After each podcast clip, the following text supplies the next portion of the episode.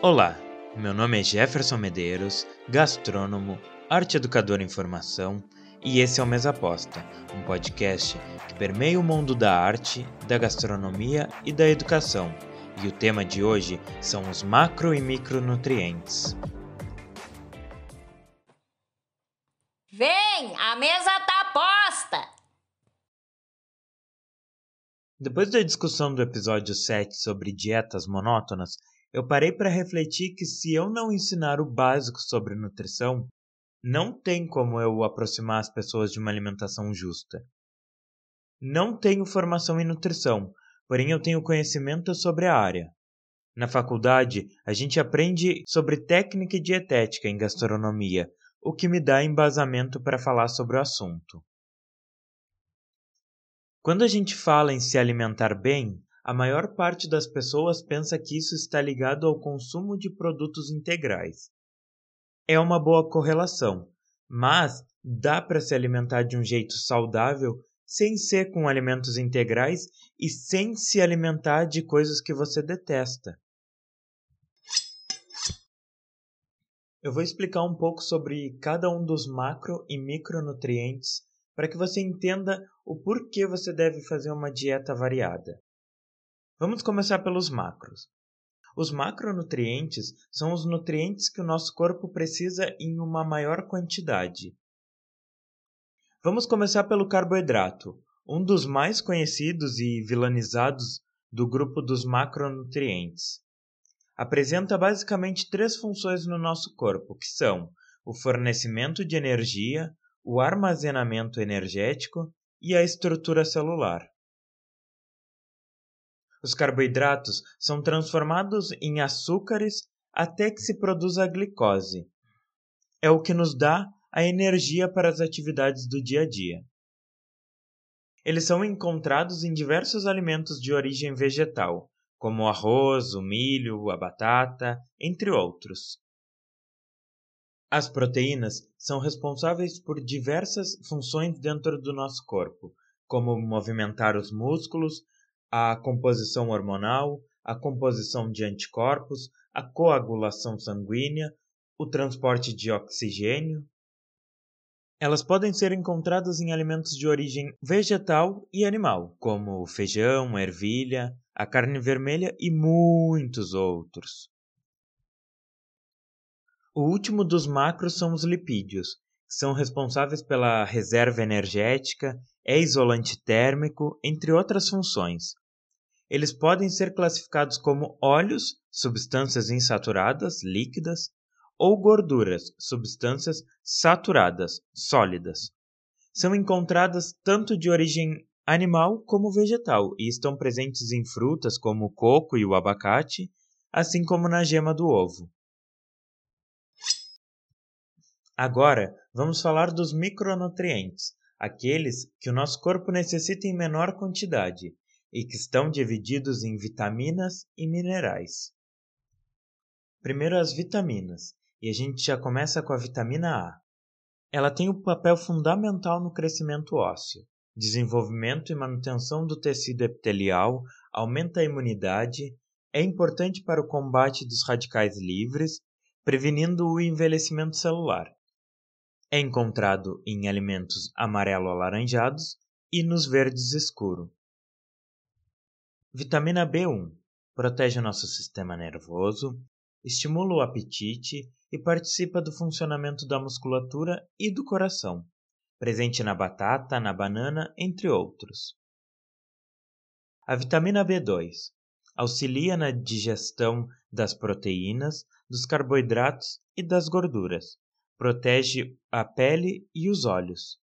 Presente na couve, no feijão, no leite, entre outros. A vitamina B6. As bactérias do nosso intestino produzem esta vitamina e parte dela é absorvida através da parede intestinal. Vitamina B12. É necessária para o funcionamento das células, principalmente da medula óssea, trato gastrointestinal e no sistema nervoso está envolvida na produção dos glóbulos vermelhos. Está presente nos laticínios, entre outros alimentos animais. Essa é uma das vitaminas que precisa ser suplementada em dietas veganas.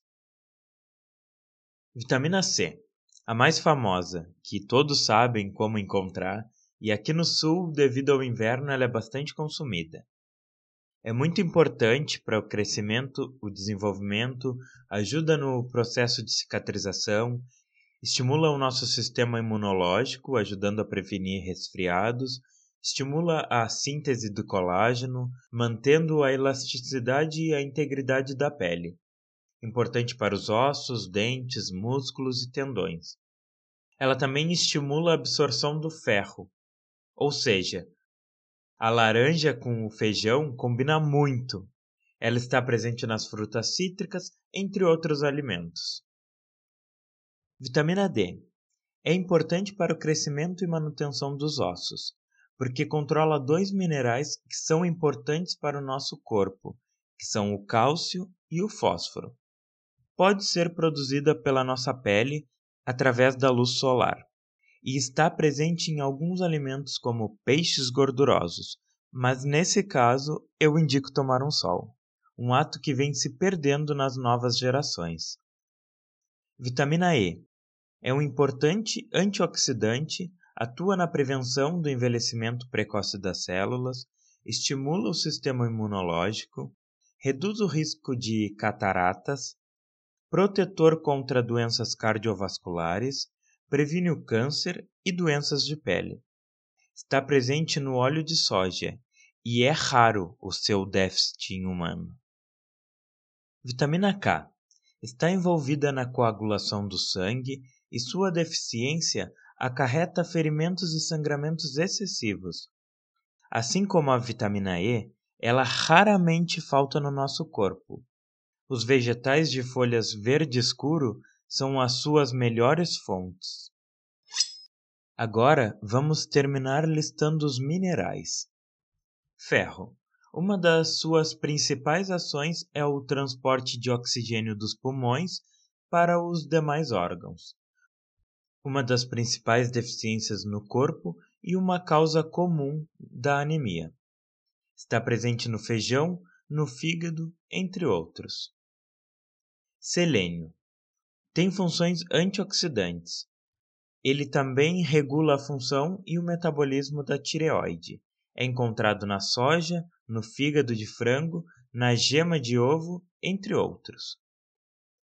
Magnésio ele exerce participação em mais de 300 enzimas na regulação e proliferação celular, metabolismo de energia, transporte de cálcio e potássio através das membranas celulares, influenciando assim a função de todas as células do corpo.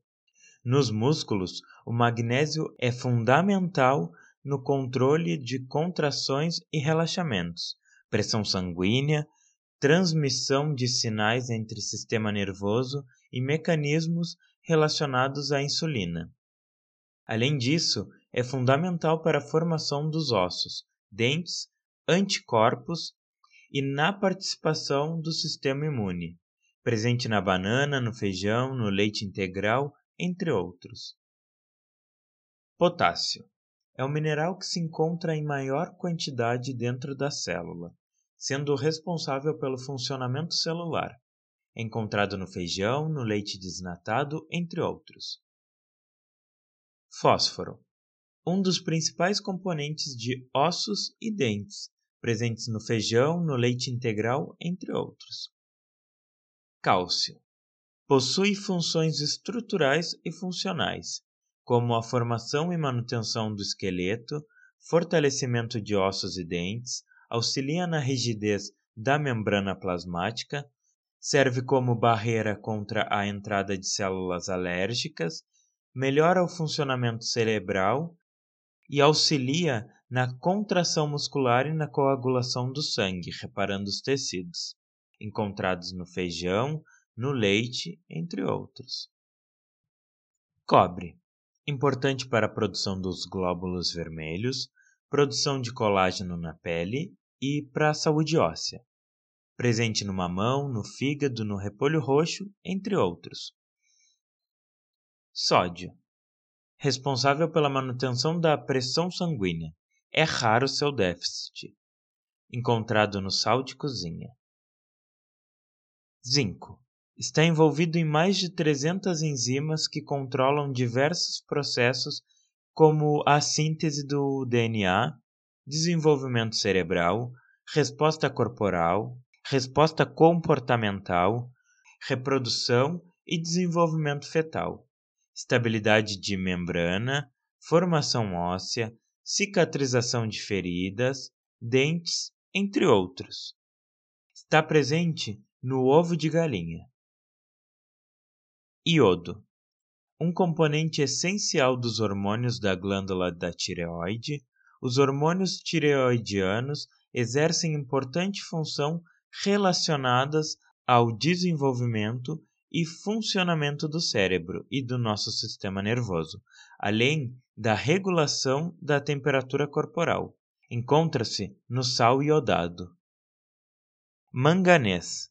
O manganês é um mineral essencial para o organismo e apresenta muitas funções, entre elas a participação da formação de tecidos, no metabolismo de aminoácidos, colesterol e carboidratos, na regulação de neurotransmissores e de muitas enzimas e outras. Está presente na aveia.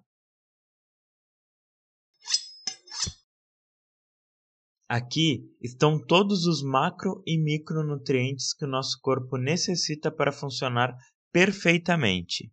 Claro que isso é um resumão e se você sentir vontade, procure um a um e estude mais sobre. Deixarei dois links que eu utilizei e que eu acho que estão super completos. Nos próximos episódios debateremos mais sobre esse tema e muito mais. Inclusive, se você gostou, quer tirar uma dúvida, colocar outro questionamento ou caso queira só bater um papo, você pode me achar nas redes sociais, através do perfil E aí Jeff. Eu conto com você no próximo programa. Tchau, tchau.